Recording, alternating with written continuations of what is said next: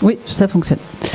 Alors bonjour à toutes et tous euh, et bienvenue pour euh, cet après-midi. Alors on va tâcher de ne pas vous endormir. Euh, donc Mathilde Baron, je suis responsable du pôle accompagnement et coopération à l'agence euh, donc là, l'agence culturelle Nouvelle-Aquitaine. Euh, je travaille à Poitiers, donc sur une des trois antennes qui vous ont été présentées ce matin. On reprend donc pour 45 minutes, comme disait Sylvain, avec trois personnes qui vont intervenir. Je vais vous les présenter. On va creuser la question des risques physiques qui a été un peu abordé ce matin, mais là, euh, du coup, on va, sous forme de discussion, euh, apporter des éléments euh, encore plus précis et puis discuter avec vous aussi sur ces questions-là en quatre points.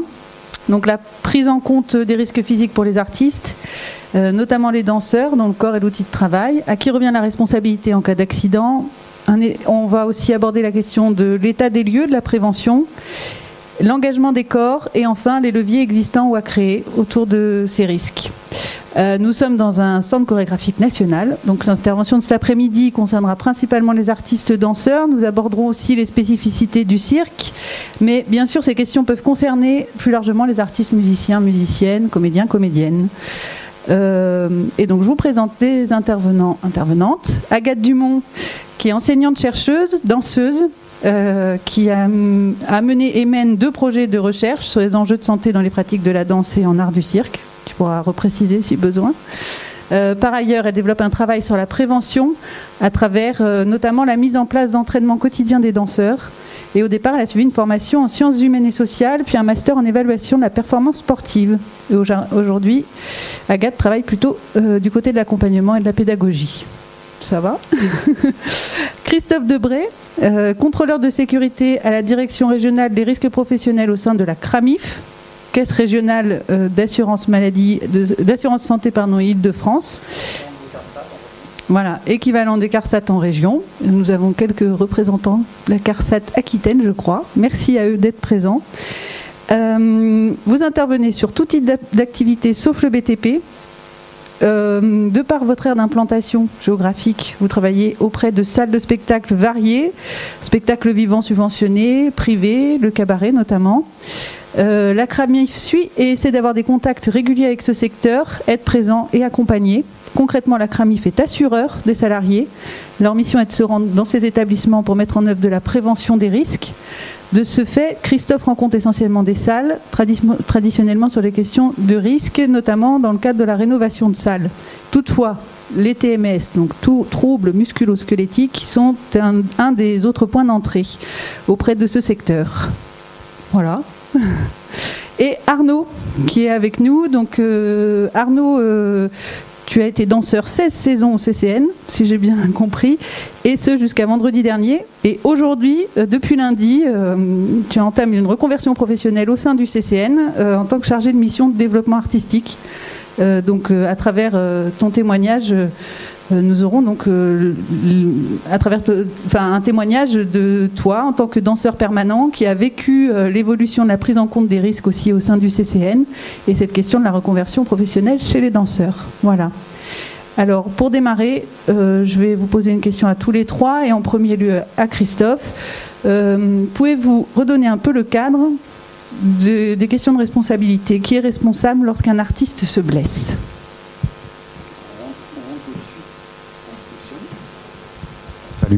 Ah, voilà. On, rentre tout de suite dans le vif du sujet, hein. on part tout de suite accident. Bah, on, va un peu répéter ce qui a déjà été dit ce matin, hein. vous, l'avez vu notamment au travers de l'intervention de Diane.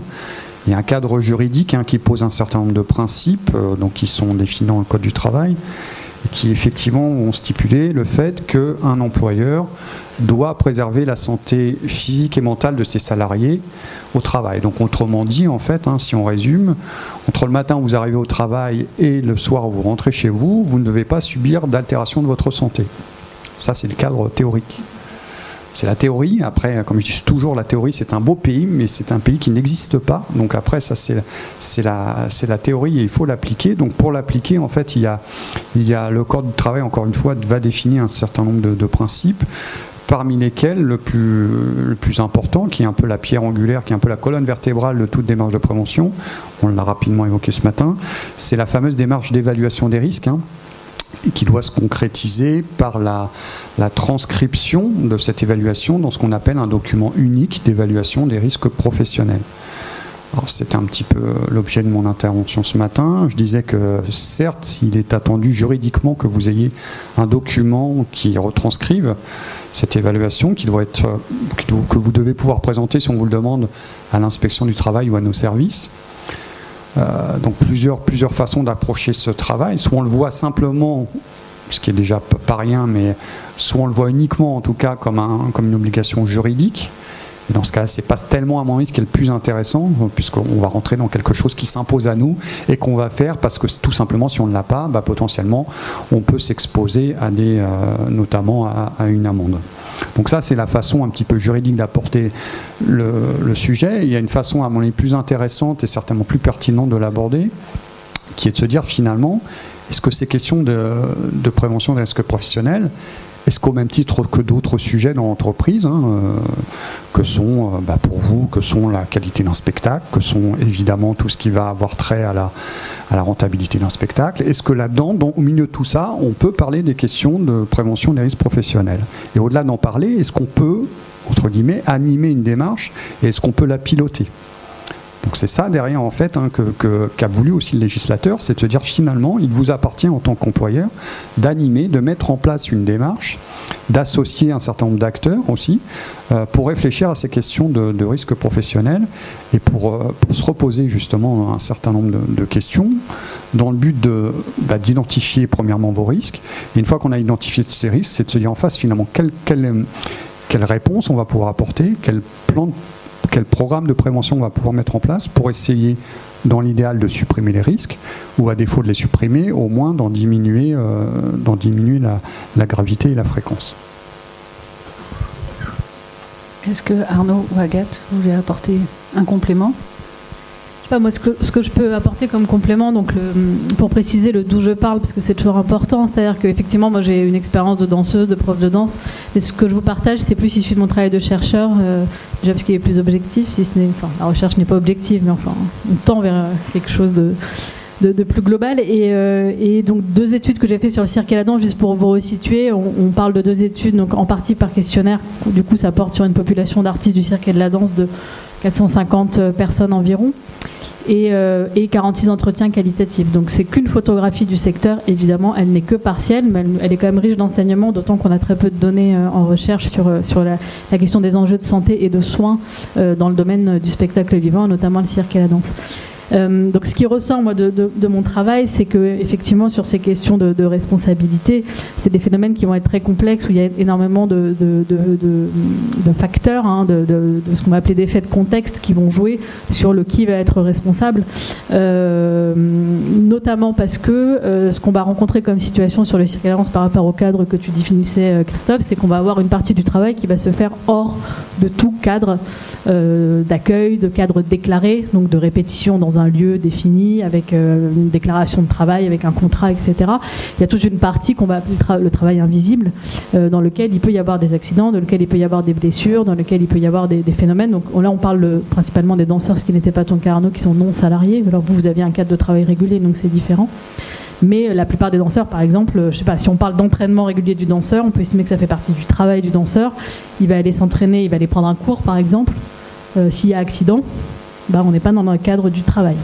Donc du coup, tout ce qui est déclaration d'accident du travail, arrêt de travail, tout ça ne va, pas du tout pouvoir s'exercer. Or, les conséquences sur l'exercice du métier vont être les mêmes. Hein. C'est-à-dire si je me tords la cheville dans un cours de danse ou en spectacle, je ne pourrai plus pratiquer, c'est la même conséquence.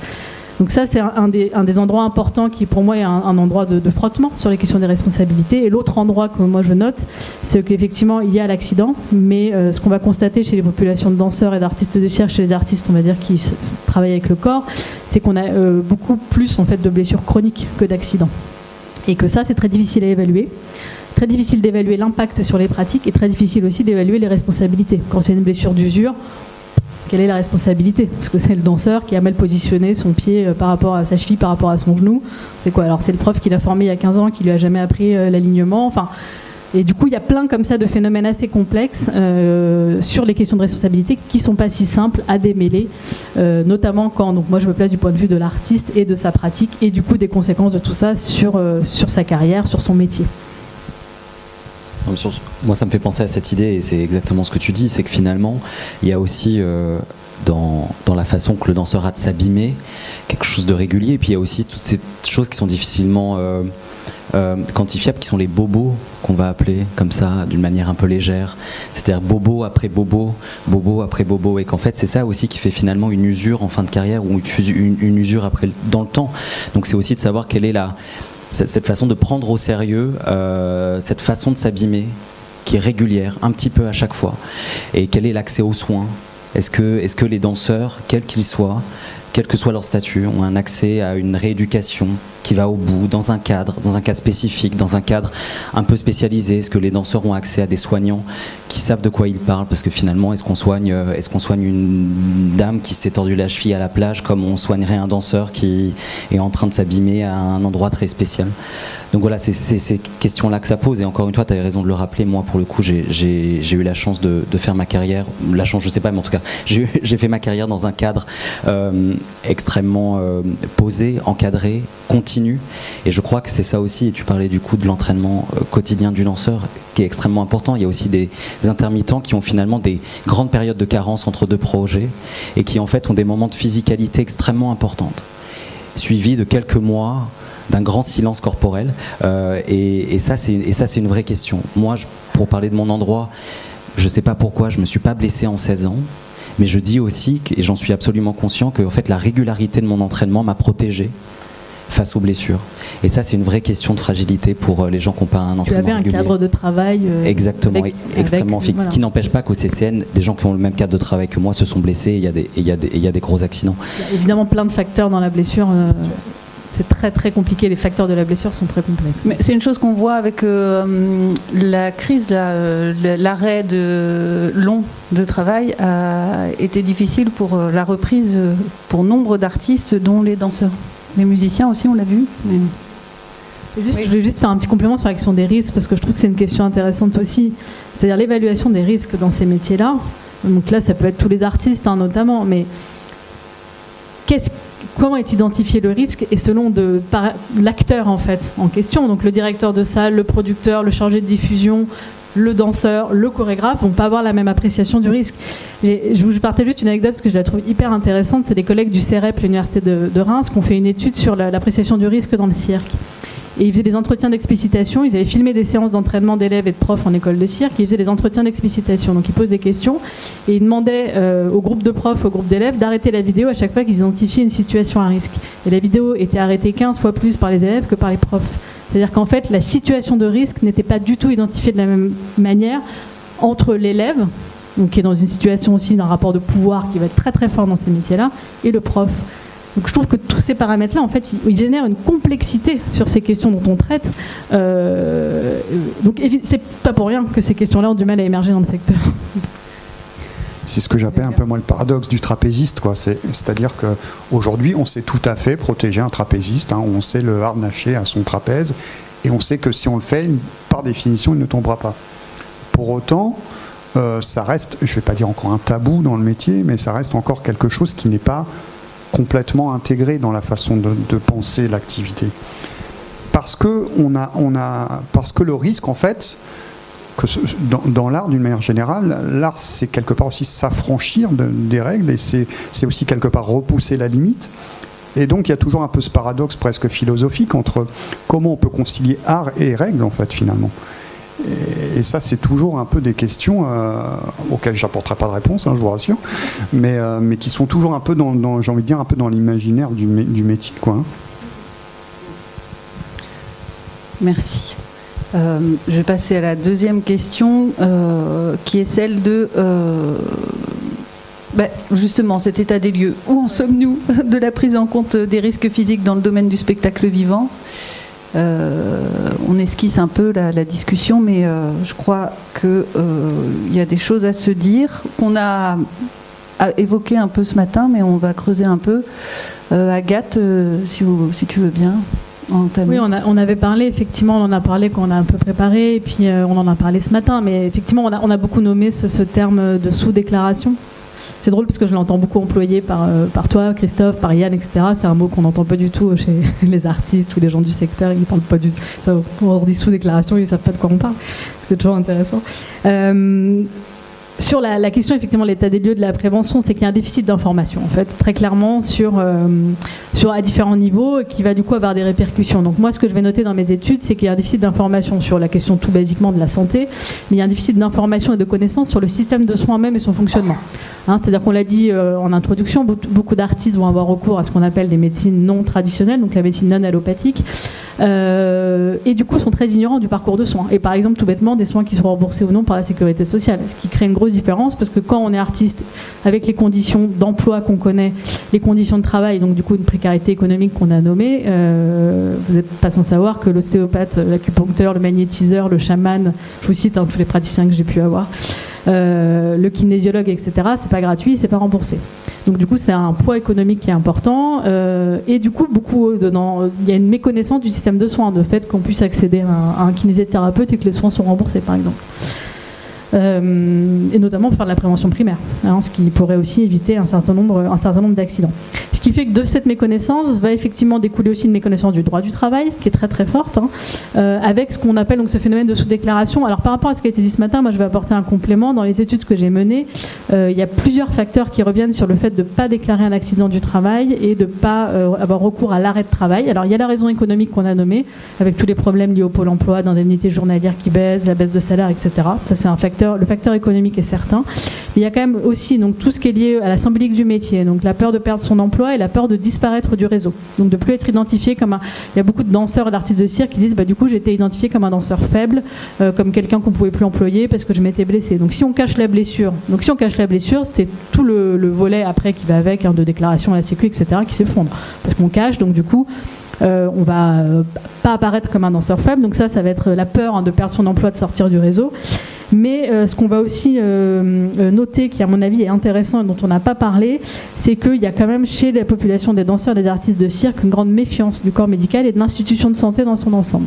Ça, c'est un phénomène hein, donc, euh, qui va aller jusqu'au refus de soins, donc refus de se soigner, euh, qu'on va retrouver chez d'autres types de populations, notamment chez les populations assez précaires, qui a fait l'objet de nombreux travaux en anthropologie de la santé ou en sociologie de la santé, et qui conduit à des comportements effectivement de refus de soins, donc refus des examens ou de conflits médicaux très forts. Et le conflit médical, il naît souvent euh, alors, du fait que c'est une réalité, il y a un manque de connaissances des pratiques artistiques chez un certain nombre de médecins qui créent du conflit parce que du coup, des, danseurs qui sont envoyés trop tôt au travail, des danseurs. Et une méconnaissance aussi de quand un danseur dit je ne peux pas m'arrêter, évidemment ça peut faire sourire parce qu'à un moment donné, si vous avez le genou cassé, bah, faut vous arrêter, vous n'avez pas le choix. Mais le derrière je ne peux pas m'arrêter, il y a une réalité aussi sociologique du métier. C'est-à-dire qu'en fait, c'est un métier où si on s'arrête, on disparaît. Donc euh, il y a tous ces enjeux-là, donc ça va créer des conflits médicaux. Et puis ensuite, chez les danseurs et les artistes de cirque, on parle du corps sur cette table ronde, ils ont souvent une connaissance du corps et ce qu'on va appeler des savoirs implicites. Donc évidemment, ce n'est pas des savoirs médicaux, mais c'est la réalité qu'ils ont une connaissance fine de leur corps, parce que quand on travaille, Arnaud pour en témoigner, je peux en témoigner aussi, quand on travaille depuis 5 ans la danse tous les jours, on acquiert une connaissance implicite de son corps, une connaissance fine, empirique certes, mais qui est quand même une connaissance. Et cette connaissance, elle rentre parfois en conflit avec le discours médical. Donc tous ces conflits vont faire aussi qu'il va y avoir cette tendance à ne pas déclarer euh, l'accident du travail, ne pas déclarer la blessure, etc plus la culture du métier qui fait que globalement on ne dit pas qu'on est blessé, le manque de temps aussi, euh, la peur, etc. Tout ça va faire que, bah, en fait, euh, il y a ce phénomène de sous-déclaration. Mais je pense qu'il ne faut pas négliger dans ce phénomène de sous-déclaration tout le rapport en fait au corps médical, au savoir du corps et tous les conflits qu'il peut y avoir autour de ça, notamment chez les artistes qui pratiquent le corps depuis, depuis de nombreuses années. Est-ce que, euh, Christophe, vous pouvez nous dire ce que ça produit, la sous-déclaration? Par définition, c'est assez difficile de, dire ce que produit quelque chose qui n'est pas montré. Enfin, c'est tout le paradoxe. Quoi. Je ne sais pas, on peut imaginer, on peut faire des hypothèses. Moi, je peux aussi vous dire ce que certains me disent quand j'en rencontre, des, salariés. Ce qu'on, peut se dire, c'est que euh, et je, reviens, reboucle avec ce qui, vient d'être dit, c'est qu'aussi à un moment se confronter à un médecin, c'est peut-être hein, dans l'imaginaire, c'est de se dire que finalement, le médecin, quelque part, on, disait avant que le médecin décidait de l'aptitude au poste. Vous voyez? Donc qu'est-ce que ça veut dire pour un danseur qui va voir un médecin si tout à coup le médecin lui dit au vu de, ce que je, au, vu de mon analyse, au vu de mon diagnostic, je vous déclare inapte. Il y a un peu ça. C'est-à-dire que potentiellement, le danseur va aller voir son médecin. Si pour une raison ou une autre, encore une fois, hein, je parle de croyance, hein, je ne dis pas que c'est comme ça, là, c'est pas la réalité. Hein. Mais le médecin prononce une notion d'inaptitude, c'est de fait se retrouver inemployable. C'est de fait, dans l'instant qui suit, devoir mettre, euh, mettre fin à une carrière, à une passion, et c'est faire quoi d'autre? C'est bien souvent, enfin, je pense qu'on ne démentira pas sur le sujet, mais un, danseur ou un artiste d'une manière générale, il, investit beaucoup de lui-même dans, dans son métier. Il y a passé des heures. Il y a toute la partie visible, le temps du spectacle, mais aussi toute la partie cachée, le temps des répétitions, le temps de l'apprentissage. Ça, c'est invisible pour le spectateur. Pour autant, ça fait aussi partie du métier. Et là, quand on dit un, un danseur, bah, tu es plus apte ou tu n'es pas complètement apte, ça veut donc dire ben, je, je, scie la branche sur laquelle je suis assise. Quoi. Je renvoie l'image de moi comme n'étant plus employable. Autant si vous êtes dans l'industrie, si vous retournez voir votre employeur, si le médecin prononce une aptitude euh, euh, avec des restrictions en disant, je ne sais pas, dans, tel atelier, vous ne pouvez plus porter euh, des charges supérieures à 5 kg, imaginons. Bon, en, regardant le poste de travail, on va peut-être pouvoir trouver des adaptations pour que le salarié continue à travailler. Dans la danse, je vais prendre un, exemple pour que ça parle à tout le monde, mais si vous pouvez plus faire, si vous pouvez plus lever la jambe, vous pouvez plus lever la jambe, quoi. Et donc dans ce cas-là, c'est votre métier lui-même qui est remis en cause. Et là, on peut, on peut pas trouver d'aménagement, quoi. Hein. C'est pas oui peut-être, c'est oui ou non. Et c'est en ça où quelque part ça renvoie un petit peu, et je pense que ça fera aussi la transition sur la suite. Ça renvoie un petit peu au sportif. C'est-à-dire que il faut être quelque part en pleine possession de ses moyens pour faire ces métiers-là. On ne peut pas être euh, à moitié. il faut être quand le rideau se lève, ben, il faut envoyer et il faut envoyer tout ce qu'on a. Et d'ailleurs, souvent la mise en scène fait que et le spectacle est fait pour que justement on soit presque dans la performance et dans la démonstration de la performance aussi. Et, ça va d'ailleurs, là je fais une petite aparté, ça va d'ailleurs pour moi c'est assez difficile à appréhender ces métiers-là. Parce que je vous l'ai dit d'ailleurs, et je vais me contredire, euh, faire de la prévention, c'est avant tout s'intéresser au collectif. Quand on est face à des lanceurs où, l'outil de travail est son corps, forcément, ça nécessite de, se repositionner et de, de, réinterroger ce paradigme-là. Forcément, à partir du moment où le corps devient un outil de travail, forcément, il va falloir s'intéresser à l'individu et donc à son accompagnement. Et aussi, ça va nécessiter de s'intéresser, on a parlé d'accompagnement médical, ne plus voir le médecin que comme un intervenant en cas de problème de santé, mais aussi comme un, acteur qui va permettre d'accompagner le, danseur dans sa préparation physique. Le médecin devient presque un, outil de prévention et puis un outil de réparation. Vous voyez, là aussi il y a un peu un changement de paradigme. C'est que les, professionnels de santé deviennent des aides, des appuis sur lesquels on va pouvoir compter pour essayer d'entretenir cette santé le plus longtemps possible. Arnaud, en fait, ça m'évoque cette question, toute cette question-là de la prise en compte euh, des risques physiques et l'état des lieux. Euh, enfin, on tourne un peu autour à, travers notamment euh, votre intervention, c'est le anticiper la reconversion professionnelle. Donc du coup, vous, dans votre parcours, c'est quelque chose qui était évident, qui s'est fait au sein du CCN. Je vais voir. Juste pour euh, faire une mini digression très courte. Moi quand, moi, quand j'étais dans une école de danse, j'avais 11 ans en banlieue parisienne. J'avais un, professeur de danse qui était une bonne professeure de danse, je pense. Mais néanmoins, un jour, je suis rentré, il y avait, il y avait un tableau, il y avait écrit On danse toujours en ayant mal quelque part. Et et, et du coup, je ne sais pas pourquoi c'était écrit là. Est-ce parce qu'il fallait que je l'intègre absolument et me dire qu'en fait, qu'en fait, la douleur allait faire partie de. Mais, c'est donc très intéressant. Ça, juste, ça met en lumière en fait cette idée de se dire qu'en fait, est-ce qu'un danseur s'arrête dès qu'il a mal? Est-ce qu'un danseur va consulter dès qu'il a mal? Est-ce qu'un danseur fait avec? Est-ce qu'un danseur se sent un petit peu super puissant? Il y a un truc un peu jupitérien dans cette façon de prendre son corps et de se dire qu'il sait mieux. Mais on va parler peut-être plus tard de ça quand, on va parler peut-être de, de l'accompagnement des équipes médicales qui peuvent être mises en place et non on a une expérience qui est assez forte au sein du CCN. Mais en tout cas, voilà. Qui sera, juste pour éclairer, qui sera présenté en fin de journée avec mais, mais le mon point de vue d'artiste de ce côté-là, parce que moi je suis rentré au CCN, je veux, veux pas trop m'éloigner de votre question, mais moi je suis rentré au CCN avant que cette équipe médicale soit mise en place, et donc j'ai vu l'évolution et j'ai vu ce qui s'est passé. Ce que je trouve formidable, et c'est ce que tu disais, c'est qu'en fait le médecin devient également un, un outil d'objectivité. C'est-à-dire qu'en fait, en lui donnant du pouvoir, en lui donnant une vraie complicité avec l'équipe artistique, la direction artistique et cette équipe médicale, c'est-à-dire que quand le médecin du sport dit il ne peut pas continuer à danser, elle ne peut pas continuer à danser, c'est dangereux pour elle, c'est dangereux pour lui, on va trop loin. Là, tout d'un coup, c'est une sorte d'objectivité. C'est pas le danseur qui va voir son directeur ou son chorégraphe et qui lui dit j'en peux plus. Donc en fait, on, arrive de cette manière-là en fait à évacuer cette culpabilité qui est, euh, et vous l'avez très bien décrit. Euh, une forme de médiation en fait. Une sorte de médiation et surtout mais une sorte de médiation objective qui est nécessaire dans, dans un secteur qui est tellement subjectif, dans, dans un rapport au corps qui l'est tellement et où en fait quelle est notre résistance à la douleur? Quelle est ma résistance à danser avec un ménisque abîmé ou pas? Il y a toujours des histoires, il y a toujours des histoires de gens qui ont parfois aussi appartiennent à un temps un peu révolu qui dit Moi j'ai dansé sans ménisque, je vois pas où est le problème. J'ai fait ma carrière euh, avec euh, sans ligament croisé. donc il y, aura toujours des choses comme ça. Il y aura toujours des témoignages. Donc en fait, une objectivité médicale qui vient poser un cadre et qui vient dire euh, le cadre c'est celui-ci. Là, on en sort, donc il y a un arrêt.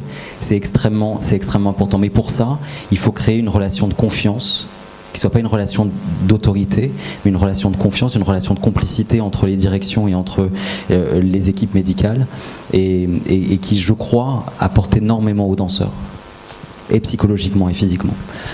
Pardon pour cette digression. Mais euh, pour la reconversion, oui, moi, ma reconversion, j'ai eu la chance de la faire au sein de, au sein de la famille que je me suis choisie. Euh, c'est un vrai moment de fragilité, euh, c'est évident. C'est des vrais sujets aujourd'hui dans la danse. J'en parlais avec Laurent Vinogier l'autre jour. C'est vraiment un sujet au ministère de la Culture qui est extrêmement d'actualité. Je pense que c'est un sujet face auquel on a pris énormément de retard, donc qui émerge avec un peu d'urgence. Euh, mais il y, a autant de reconversions qu'il y a d'individus, c'est naturel. C'est difficile de placer un cadre, c'est difficile de normer. Euh, néanmoins, il y a un vrai travail d'accompagnement à faire, de formation. Moi, je parle de mon endroit, j'ai été extrêmement bien accompagné. Euh, mais c'est encore une fois ce qu'on essaie de faire toujours au sein du CCN, c'est de faire quelque chose qui ne serve pas que à cette maison ici, mais de servir à finalement à, à, tout le milieu professionnel et que ce soit quelque chose de généreux qui puisse servir d'exemple. Mais voilà, la reconversion est un moment fragilisant, encore plus quand on est, je pense, intermittent, qu'on n'appartienne pas à un réseau fixe, à une maison fixe, euh, même si par exemple moi le Centre chorégraphique national n'avait aucune obligation de me garder, et de, me reclasser euh, dans les équipes autrement. Néanmoins, euh, il y a un gros travail de formation à faire, d'accompagnement et surtout sortir de ce tabou-là. À quel moment on, on peut crever l'abcès, on peut parler à un danseur? À quel moment les équipes qui encadrent, les équipes de direction peuvent aller voir un danseur et lui dire Je ne t'insulte pas, je ne te dis pas que tu es trop vieux pour faire ce travail, je ne te dis pas que tu n'es plus assez bon, je ne te dis pas que j'ai envie de me débarrasser de toi, j'ai juste envie de te dire que j'ai envie de t'accompagner dans cette nouvelle étape de ta vie qui s'ouvre.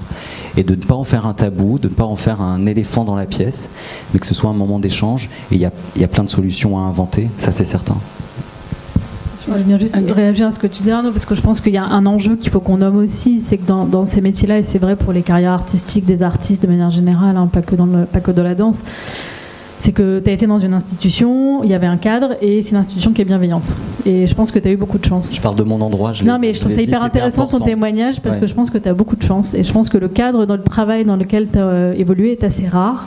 Et que même chez les danseurs qui sont en institution, il y a parfois des ruptures qui sont violentes, des, des arrêts qui sont liés à des reconversions, des blessures qui peuvent être très violents, des rapports qu'on sait violents avec des rapports de domination très forts dans ces secteurs-là, avec dès la formation en école euh, des pressions qui sont mises sur les corps, sur la performance extrêmement élevé euh, et que tout ça c'est à déconstruire. C'est-à-dire qu'en fait c'est à partir aussi. Alors, ça va passer par la formation. Moi, j'interviens beaucoup en école supérieure et c'est un long travail pour faire comprendre qu'en fait, faire travailler des jeunes euh, de 10h du matin à 20h euh, le soir le corps, bah, c'est trop.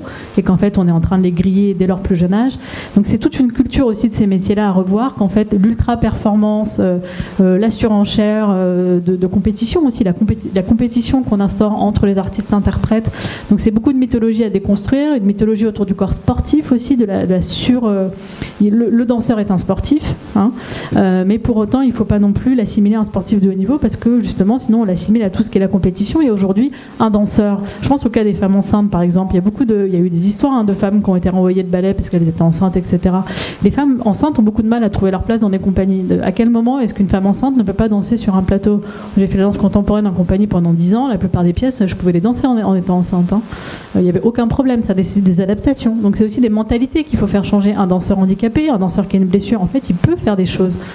Euh, parce qu'en fait, il n'est pas aux Jeux Olympiques en soi à la perche. C'est pas ça dont on parle. On parle d'une discipline artistique est-ce qu'aujourd'hui le secteur n'est pas prêt aussi à accueillir euh, ces problèmes-là, à s'adapter, à, penser différemment? Donc ça va aller à partir de la formation, ça demande de l'accompagnement, ça demande des dispositifs institutionnels aussi qui sont viables, avec de l'accès à des dispositifs de reconversion, à des dispositifs de soins, et ils existent. Simplement, les artistes se saisissent très peu de ces dispositifs. Hein. il y a pas mal d'études sociologiques porté sur l'usage des dispositifs par les artistes, ils s'en saisissent très peu. Pourquoi? Donc c'est des cultures de métier, c'est des formations, mais c'est aussi le rôle de l'institution de se rendre accessible aux artistes pour qu'ils s'emparent de ces dispositifs-là qui peuvent les aider. Donc euh, voilà, il y a beaucoup. ce que, ce que j'essaie de dire à travers ça, c'est que je pense que malheureusement, il y a, il y a un gros travail de, de, changement aussi des structures profondes de ces métiers-là à, opérer et qu'il est lent, qui commence à émerger dans le cirque et dans la danse, mais qu'il est lent et que ça va passer par la formation. On l'évoquait, c'est un des enjeux fondamentaux, hein, évidemment. Alors justement, c'était euh, ma question suivante sur les, euh, cette notion. On dit souvent effectivement que euh, les danseurs et notamment les danseurs de ballet sont des athlètes de, haut niveau et du coup on en a discuté. Arnaud, tu as des choses à dire par rapport à ça et sur la prise en compte de l'intensité de, de, ce, de, ce, travail sur les bah, corps. Les danseurs de ballet, et pas que, il y, a, de la danse contemporaine qui est d'une physicalité. Enfin, je veux dire, et, c'est toujours difficile, c'est toujours un débat, même interne, qui est difficile de savoir. Enfin, moi, si demain, euh, à la sortie d'un spectacle, euh, on venait me voir et on me disait quelle performance J'avais le sentiment d'être passé à côté d'un truc, ou en tout cas que les gens, ou j'avais fait passer les gens à côté de quelque chose. C'est-à-dire qu'en fait, il y a presque une, il y, a quelque chose d'admirable dans la performance et que le, spectateur admire. Donc il y a quelque chose qui booste le danseur aussi dans son ego et dans sa représentation en fait d'une certaine physicalité. Mais il y a, y a, y a le il y a l'aspect artistique. Donc en fait, oui, les danseurs sont des sportifs. En même temps, on n'a pas envie de l'être. On n'a pas envie d'être assimilé non plus aux sportifs de haut niveau. Euh, donc c'est une, vraie question et on se place du coup à ces deux endroits. Et, et c'est une vraie question dans cette petite guéguerre qu'il peut y avoir entre le ministère de la Culture et le ministère des Sports.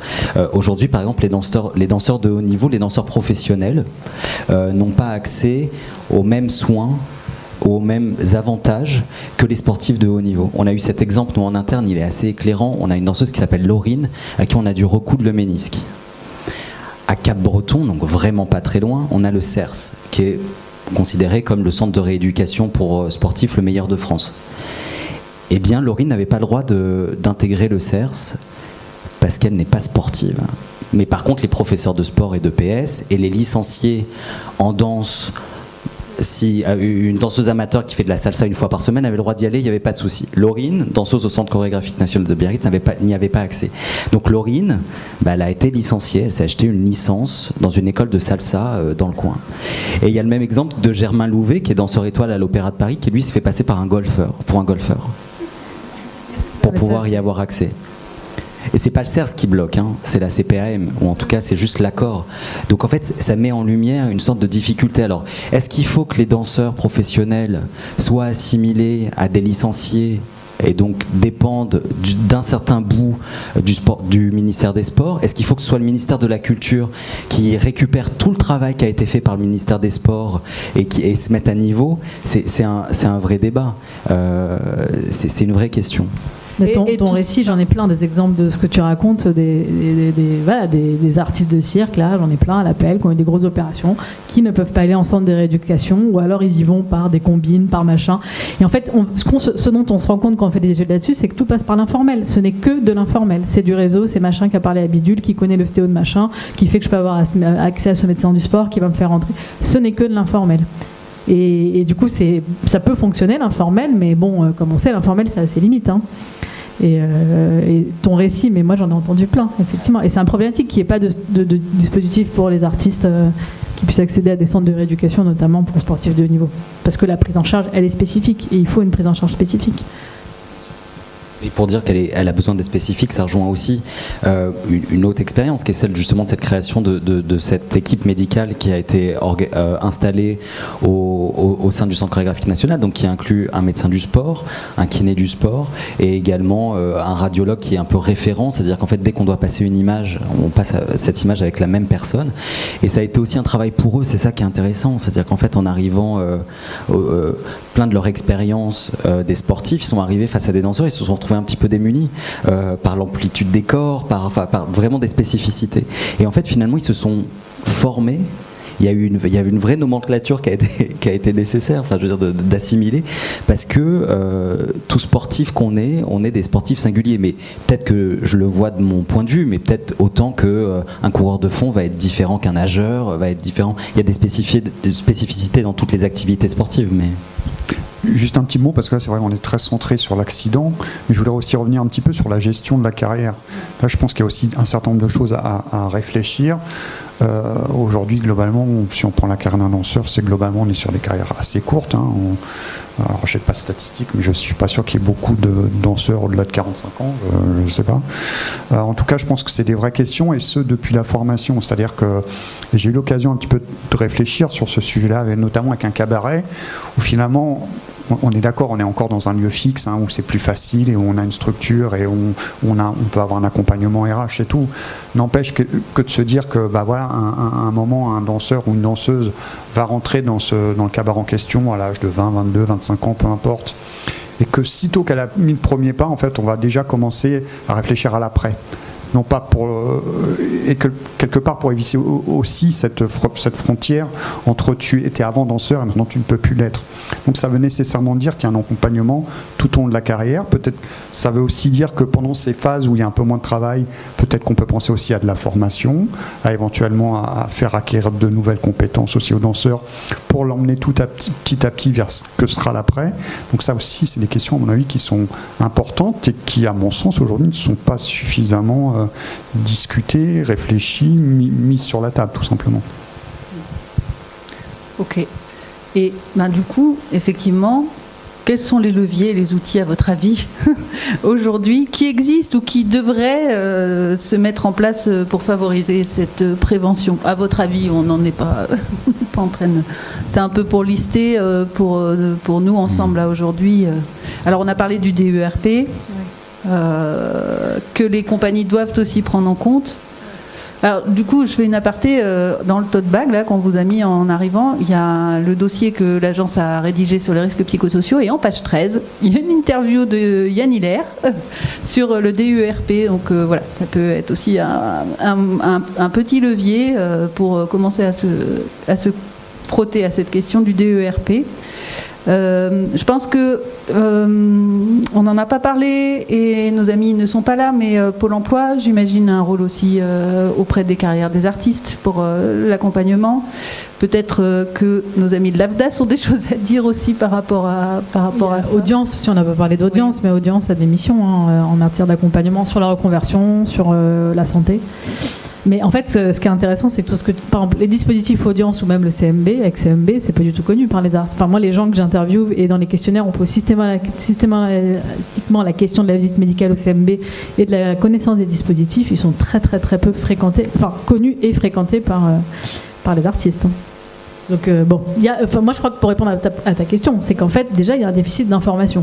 Premier niveau, l'information. C'est-à-dire qu'en fait, à partir du moment où on est face à des acteurs du secteur qui ne connaissent pas euh, les dispositifs d'accompagnement, qui sont certes peu nombreux, mais il y en a quelques-uns, donc déjà, euh, ça serait une première porte d'entrée. Ensuite, il y a effectivement comment est-ce qu'on met en place des cadres hors euh, institutions, hors, euh, parce qu'on sait que la population majoritaire des artistes, c'est les artistes, c'est les intermittents du spectacle, donc du coup, comment est-ce qu'on met en place des structures d'accompagnement médical, psychosocial, etc., avec de l'accès à des soins, à des soins peut-être pris en charge aussi, la prise en charge financière, elle est fondamentale. Je veux dire, aujourd'hui, la plupart des kinés, il faut quand même pas rêver, hein, la plupart des kinés, notamment en région parisienne, il y a des dépassements énormes je veux dire, quel danseur, quand on connaît la précarité économique du secteur, quel danseur a les moyens de payer un kiné avec des dépassements? Bah aucun en fait. Donc du coup ils ne le font pas. Donc il y a aussi une question financière qu'il faut réfléchir et du coup ça c'est bah, ministère de la santé, ministère des sports, ministère de la culture. Alors vous allez faire dialoguer trois ministères. Si vous avez déjà essayé, je vous souhaite bon courage.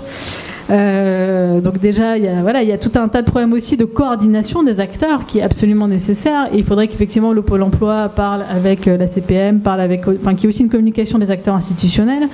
Euh, moi, j'ai une réponse très concrète à cette question. Ça fait 15 ans que je travaille dans le champ de la santé de la danse et du cirque.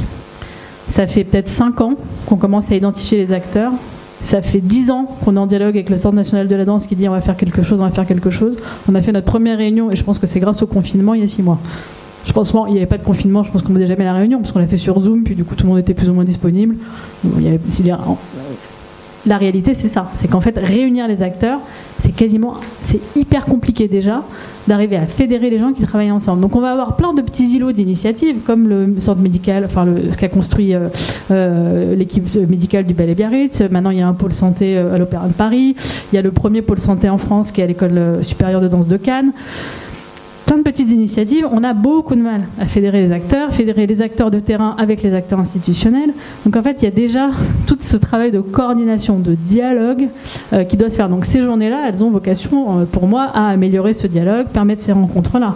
Mais euh, c'est quand même compliqué. Et moi, je me rappelle, puisqu'on a à Biarritz, enfin, les premières fois que j'ai rencontré l'équipe du ballet, ils ont fait les premiers colloques, on les a rencontrés, on était trop contents. Ça y est, enfin d'autres Français qui s'intéressent à l'action de la santé en danse.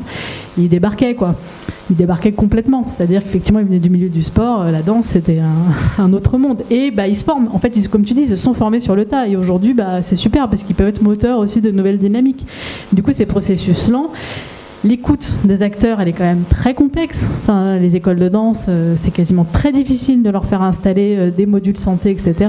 Euh, les employeurs, alors pas les employeurs, c'est pas les employeurs, mais les structures qui accueillent des spectacles, aller discuter avec un programmateur, de lui dire, en fait, là, programmer cet artiste de cirque qui fait de la sangle ou physiquement, c'est hyper compliqué, hyper dur, 10 dates de suite, c'est lui faire prendre des risques. Mais en fait, il en a rien à faire. Moi, j'ai une directrice d'un cirque, d'un pôle cirque national je ne dirais pas son nom, euh, un artiste qui en spectacle se baisse, se fait les ligaments croisés, rupture des ligaments croisés, c'était la deuxième fois. Le lendemain, elle est allée voir les parents, c'est un cirque familial, elle leur a dit et du coup ce soir vous jouez? Bah non, en fait, parce que, un, il n'est pas remplaçable, deux, il y a mon fils qui est à l'hôpital et qui va se faire opérer pour la deuxième fois. Donc non, on va pas jouer. Ah ouais, non, mais c'est pas possible, en fait. Donc en fait, c'est aussi tout ça, en fait, le problème. Et du coup, il y a, un, déficit de formation aussi des acteurs. Et c'est marrant parce que j'y avais jamais pensé, on l'a dit ce matin, il n'y a pas du tout de, dans les, diplômes de management de la santé, euh, etc euh, pardon, management de la culture, il n'y a pas du tout d'enseignement sur là-dessus. Et je me suis dit, bah, tiens, c'est vrai, je pourrais l'enseigner dans ces diplômes-là, tiens. Ça me ferait un boulot en plus.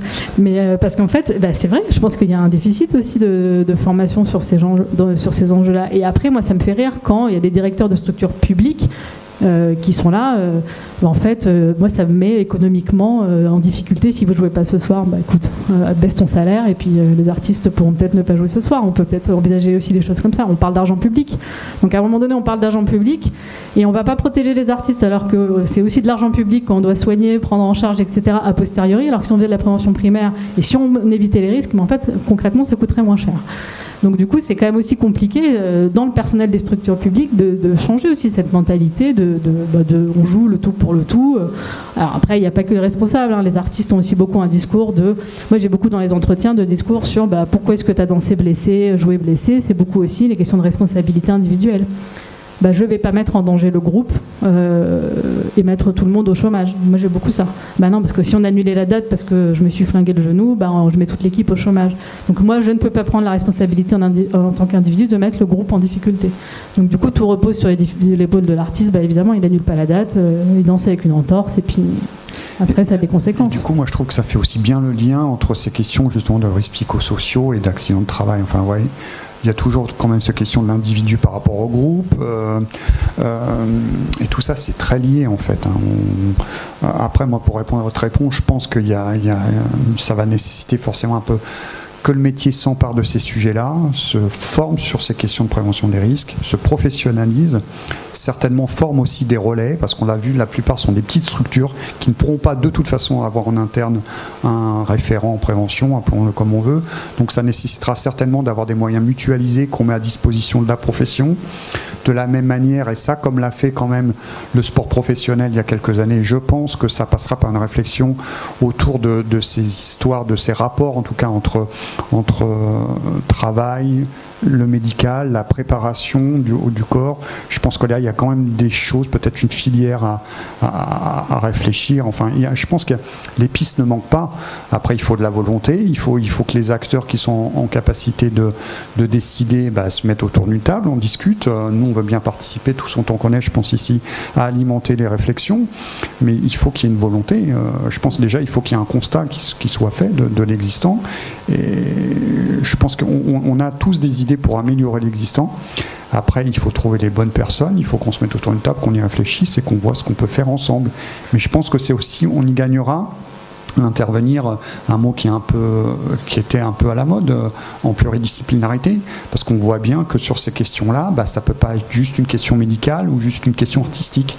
Il faut que l'artistique parle au médical il faut que le médical euh, voilà parle peut-être avec la technique il faut enfin on, est à la on est à un carrefour où plusieurs métiers et plusieurs disciplines doivent se parler si on veut avancer selon moi et tu dis exactement cette, nécessité en fait de créer une complicité et donc de créer un cadre. Et en fait, ce cadre aussi, financièrement, il peut aussi avoir un coût. C'est-à-dire qu'il faut savoir que, que, que les des structures, en fait, de créer le cadre pour avoir un kiné à demeure ou pas loin, d'avoir un médecin référent qui dégage du temps pour tout d'un coup en fait venir, être là, être présent, suivre le quotidien, être. Je, crois que c'est ça aussi. Nous, par exemple, pour tout, pour tout dire, on a beau avoir mis tout ça en place, on arrivera on n'arrive pas à zéro blessure. On a des grosses blessures parce que c'est une danse extrêmement physique et, et, qui, a des blessures en plus qui, qui émergent et qui sont héritées d'un passé, enfin qui, qui, échappent, euh, qui sont l'histoire de chacun. Mais euh, moi, la différence que j'ai vue, c'est que euh, avant que tout ça soit mis en place, je pouvais avoir mal à la cheville une semaine de suite et de me dire qu'est-ce que je fais? Est-ce que vraiment j'essaie de trouver un médecin? Là, je réfléchis même pas. Je prends mon téléphone, je téléphone à, Aurélie Juré, je raconte ce qui m'arrive. Euh, elle me dit, euh, elle me dit, je te vois cette semaine, on fait une image dans trois jours. Enfin, je veux dire, c'est juste de créer un cadre qui en fait facilite le danseur vers le soin. Mais, le zéro, mais la zéro blessure, euh, je, enfin, je pense que c'est une utopie. Après, quand on parle de coût, parce qu'il y a quand même une notion d'argent derrière, il faut aussi aller creuser de voir ce que coûtent justement ces fameux accidents de travail. Même s'ils sont sous-déclarés, en tout cas certains pour ceux qui sont déclarés, ou les maladies professionnelles, on se rend compte qu'on est sur des coûts très très importants. Donc parfois, plutôt que d'utiliser cet argent à réparer, on va dire, euh, on pourrait certainement imaginer comment, comment euh, on pourrait utiliser cet argent pour faire justement, entre guillemets, de la vraie prévention, donc celle qui permet de ne pas arriver jusqu'à l'accident. Mais là, ça veut dire aussi aller, aller euh, regarder un peu, un peu j'ai envie de dire, le, modèle, quoi, hein. regarder un peu statistiquement qu'est-ce qui, qu'est-ce qui s'y passe, quels sont les coûts en jeu, quels sont les, quel, nombre de jours d'arrêt ça occasionne, si, si, mon danseur ce soir est arrêté, est-ce que je peux ouvrir le rideau ou pas le rideau Il y a des coûts directs, y a aussi des coûts indirects. Euh, qu'est-ce qui se passe si je peux pas ouvrir le rideau euh, Si je peux pas vendre de billets Enfin, il y a tout ça un peu en mettre en perspective, je pense. Ok. Merci. Euh, alors l'heure tourne très très vite. Est-ce qu'il y a quelques questions toutefois dans la salle pour nos, nos invités? Oui. Il y a une question. Il n'y a qu'une question. Merci. Euh, donc c'est Yann Hilaire, Tali Santé. Euh, j'aimerais creuser, Arnaud, ce que tu disais sur, sur le débat que vous avez sur le statut de euh, sportif de haut niveau. Parce que pour moi, venant justement aussi du milieu du sport et accompagner un peu de sportifs de haut niveau, il y a tout un tas de parallèles et surtout l'encadrement derrière qui me paraît être nécessaire pour ce que je commence à comprendre des métiers de la danse, des circassiens, voire même de certains musiciens, ainsi de suite.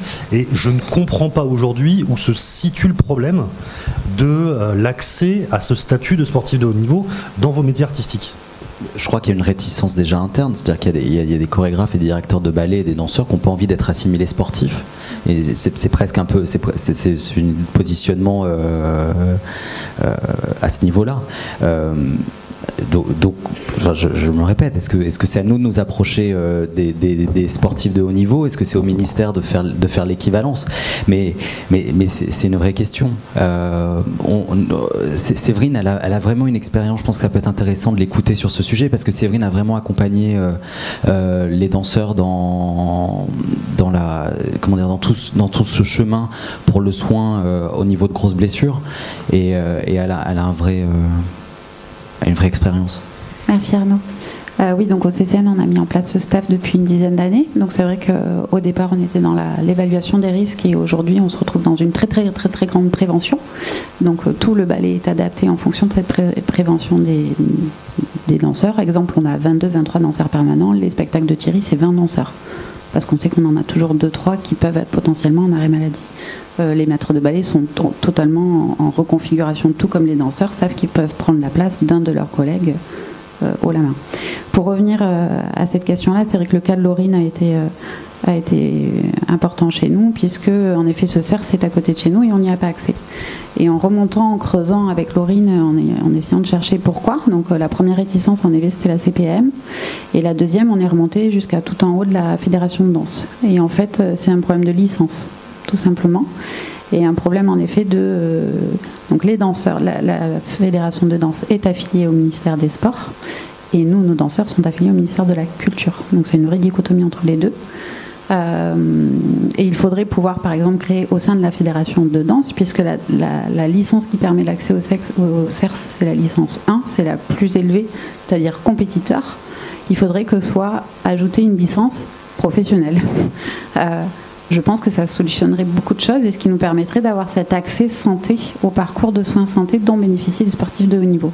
Parce qu'il y a euh, un autre parallèle qui a été fait pendant le Covid, euh, c'est que nous, tous nos, nos, protocoles sanitaires sont des protocoles sanitaires des sportifs de haut niveau.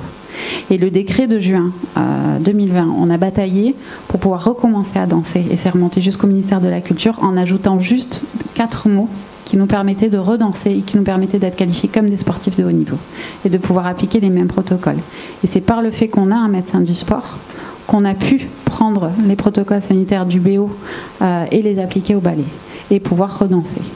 Euh, donc c'est remonté jusqu'à l'ARS, c'est remonté, euh, ça a été un vrai travail individuel, forcément, pas, national, mais qui par ce changement de 3-4 mots au niveau du décret national nous a permis de recommencer à travailler. mais il y a il y a une vraie friction là entre euh, qu'est-ce qu'un sportif de haut niveau et en tout cas nous la, question qu'on a c'est est-ce que nos danseurs professionnels qu'ils soient intermittents ou qu'ils soient dans n'importe quelle compagnie à partir du moment où ils sont artistes, danseurs, circassiens ou autres parce que ce sont des métiers sportifs pourraient juste par la fédé de danse avoir une licence professionnelle artiste qui permettrait d'avoir accès à ce parcours de soins c'est une des propositions qu'on fait et qu'on analyse parce que peut-être que ça solutionnerait plein de choses. Après, pour juste rebondir sur ce que tu disais, Yann, il y a quand même deux aspects dans ce que vous dites. C'est qu'il y a la question institutionnelle, euh, il y a la question pratico-pratique des ministères, des licences, etc. Et après, la question des identifications professionnelles. C'est-à-dire que les danseurs, dans leur discours, comme tu le disais Arnaud, vont peut verbaliser une forme d'identification à la figure du sportif de niveau et à la figure de l'athlète. Pour plein de raisons hein, qui sont structurelles, y a la formation liée au fait euh, qu'on assimile le, sportif de niveau à quelqu'un qui, euh, on attend des résultats quantifiables, etc. Et, qui est une réalité aussi. Et donc du coup, il y a, une fois de plus, c'est pas, voilà, du point de vue euh, du ministère, on pourrait dire, mais pourrait se mettre d'accord et tout ça, mais après, il y a aussi la réalité du terrain qui n'est pas si simple. ah non, il y a une dernière question peut-être. Si. pas tout à fait une question, c'est un peu une précision. C'est que moi j'ai vécu les premières grèves qu'il y avait avec le diplôme d'État pour qu'on ne soit pas assimilé à jeunesse et sport. Et en fait, il y a aussi un enjeu qui est très très fort et qui est que les sportifs, s'ils nous donnent ce statut, ils veulent pouvoir l'enseigner eux la danse. Et, c'était bien leur objectif de vouloir qu'on ait un tronc commun dans cette formation euh, avec euh, les sportifs et qu'après on puisse avoir une spécialisation. Ce à quoi se sont fortement opposés toute la profession. Donc ça c'est un héritage de ça aussi. Et donc comment vous pouvez pas avoir le beurre et l'argent du beurre? Soit vous êtes sportif et ok, et c'est bon, et puis sinon, bah, vous voulez pas l'être, débrouillez-vous. Quoi. Il y a aussi de ça. Hein.